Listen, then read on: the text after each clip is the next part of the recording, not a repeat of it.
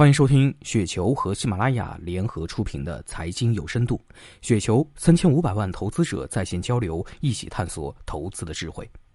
听众朋友们，大家好，我是主播小璐。那今天呢，给大家分享的这篇稿件的名字叫做《投资策略的反思：如何抓住牛股》。那些年曾经拥有的牛股。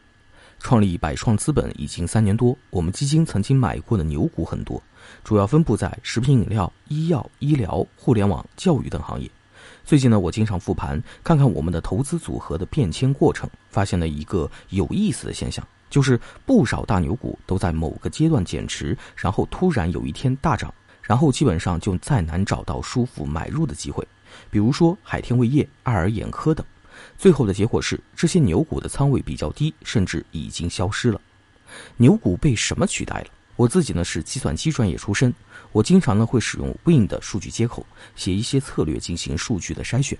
我经常做的一件事就是对我们的持仓和我们备选股票池的性价比进行比较和排序。所谓性价比，就是我们预测未来三年公司的复合年化回报。如果备选股票池的某个股票的年化回报明显高于现有股票组合里的某个股票，我们会替换部分或者全部的仓位。这个策略总体来说运行还不错。那三年多来，我们的费用年化回报也超过了百分之三十五。但是简单的回顾会发现，如果一直持有我们股票池里我们认为竞争优势最强的那些公司，很大可能我们的业绩比现在更好。这个策略的缺点是什么呢？一取代的那些股票通常在质量上稍次，但替换的时候估值的确更低。但是这些公司的不确定性更大一点，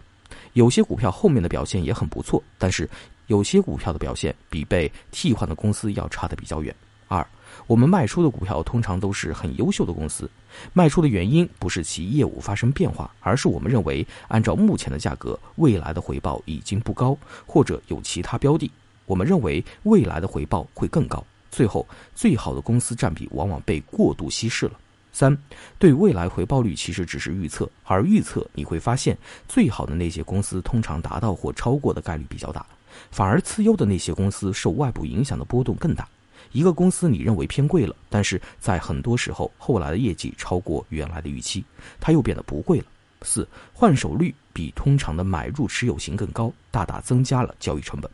如何改进呢？我很喜欢的投资大家李健先生有一篇文章《好股收藏家》，提出投资要大气，选股要严格，买股要随时，持股要耐心。对于一个公司的评价，最本质的还是对它竞争优势的评价。如果一个公司在其行业内有很强的竞争优势，行业又有长长的血坡，那么不能因为短期看来表面的性价比不高而轻易换仓。在比较两家公司的性价比的时候，公司竞争优势的评分的比重应该加大。对投资策略的改进，我们希望达到三个目标：一、最好的那些公司留在投资组合里的概率会更高；二、降低换手率，减少交易成本；三、让投资变得更简单。美国诗人罗伯特·弗罗斯特有一首著名的诗《未选择的路》，其中他写道：“一片树林里分出两条路，而我选择了人迹更少的一条，从而决定了我一生的道路。”我们想离开熙熙攘攘的交易大厅，探索一条安静的、离长期投资更近的道路。希望这条道路会看到不一样的风景。那最后再给大家送上一个小福利：现在开始，微信关注“蛋卷基金服务号”，点击菜单栏选基工具，就能免费体验指数选基新功能，帮你十秒选定心仪的基金。